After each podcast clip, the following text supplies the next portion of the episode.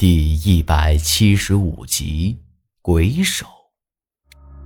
这些人可都是打鱼的好手呀，绝不可能无缘无故的就掉在了水里头，肯定是江里头出现了什么东西。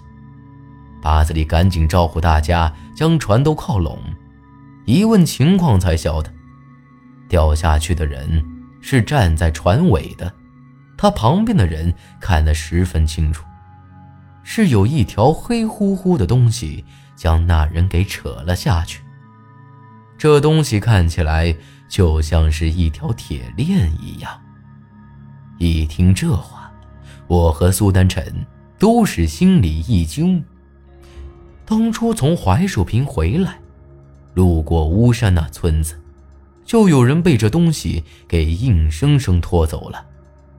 后来，咱们想把韩半仙的魂给招回来，又是这东西把猴子给拖下了水。这才刚离开临江镇不到一炷香的功夫，就已经出现了两档子怪事了，还不晓得后头还有什么事情在等着咱们呢。然而，就伴随着水声。只看到水里头钻出来一条黑乎乎的东西，一具尸骨直接被抛到了船板上。大家伙儿这下都咋呼开了，甚至有好几个都开始惊叫起来。被抛上来的尸体正是刚才落水的那个男人。乍一看，只剩下一堆衣服。裹着骨头架子了，那脑袋已经只剩下一颗头骨了，上头还粘连着几条没扯下来的碎肉条子。八子里几个大步跳到那船上，用竹竿子挑开衣服，这下大家伙是更慌了。从这人掉进水里头到现在，才几句话的功夫。就已经剩下了一具白森森的骨头了，和那头骨一样，还有一些肉粘在上头，红丝丝的，看起来格外的吓人。这显然就是被水里头的东西把肉给吃了，这速度也太快了些吧！都打起精神，耗子喊起来！跟我走！八子里嘴角抽搐了几下，大喊了一声，将那尸骨挑起来，直接丢到了水里头，之后就跳了回来。大家心里头都已经开始害怕了，但这都已经到了这份上了，回去是不可能，只会死更多的人，所以再咋个害怕。大家伙儿都还是硬着头皮听从八字里的吩咐。那东西到底是什么东西啊？都出现三回了。我边不停地扫视四周，边问道，不敢有一丝的松懈。那是鬼手。八字里阴沉地说了一句，将那捞尸索给解了下来，一头拴在自个儿的手上。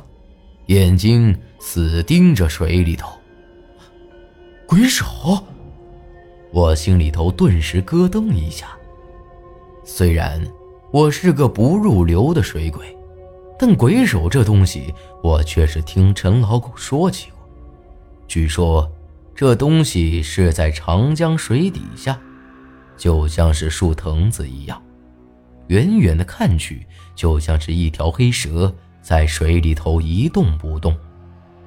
这东西只会出现在阴气极重的地方，也就是尸体多的地方，完全就是从尸体堆里长出来的东西，吸收的都是那些死尸的怨气、阴邪之气，也就不必多说了。咱们做水鬼的，免不了要潜入江底下去捞尸，最怕的就是遇到鬼手，那可比鬼遮眼还恐怖啊！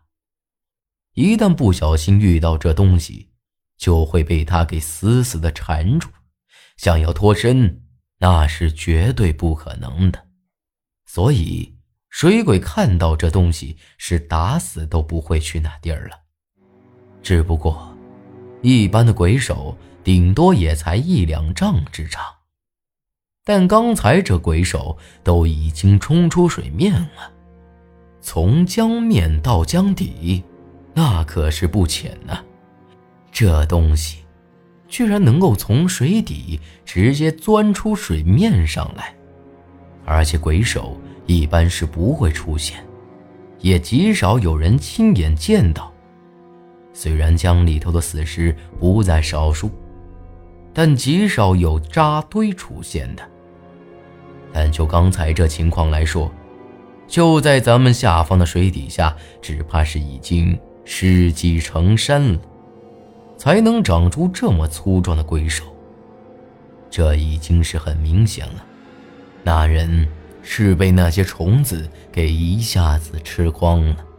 刚才他们就准备朝咱们扑过来，被这夹江耗子给震慑住了，不敢靠近。没成想，这鬼手居然钻出来，把活人给拖下水，给他们吃了。他肯定还会出来。八子里咬着牙，恶狠狠地说道：“你说，咱们之前试过，他把我的符纸。”苏丹臣有些激动地看着八子里。之前要不是苏丹臣的符纸，只怕我早就被拖进江底下了。八子里冷哼一声：“，那家伙。”已经出现了三回，都是在不同的地方。他已经出师了，是有人在控制他。先前只怕是没打算要了你们的命，否则你那符纸只怕也起不到啥子作用。他说的出师，就相当于出土的意思。那鬼手已经不需要再扎根在尸堆里头了。完全就是一个活物，而控制他的人，只可能是那个浑身长满鳞片的怪人了。那这会儿咋整啊？咱们这么多人，也不晓得下一个被拽走的人是谁啊！我不禁有些着急起来。按照这么下去，咱们只怕是熬不了多一会儿。这些人迟早被这个鬼手一个个拖走，给那些虫子吃掉。慌什么？打鼓喊号！他还不敢就这么钻出来。要敢出手，老子连根给他拽出来！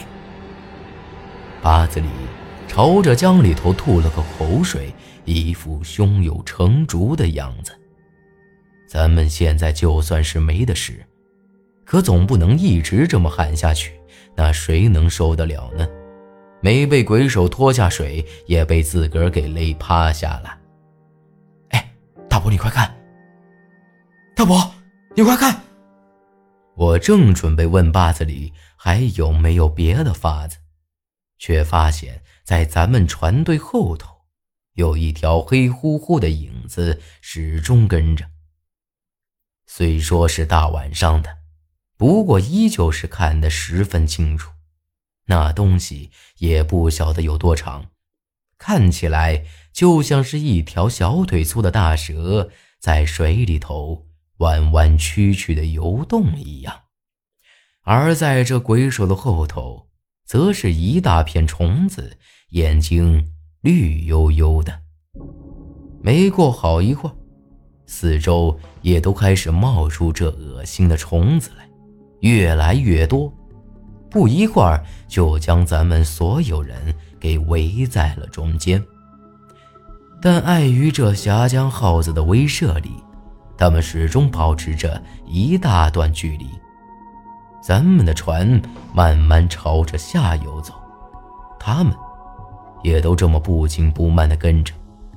只要这峡江耗子一停下来，这些虫子肯定会一拥而上，到时候。就算八子里有三头六臂，只怕也挡不住了。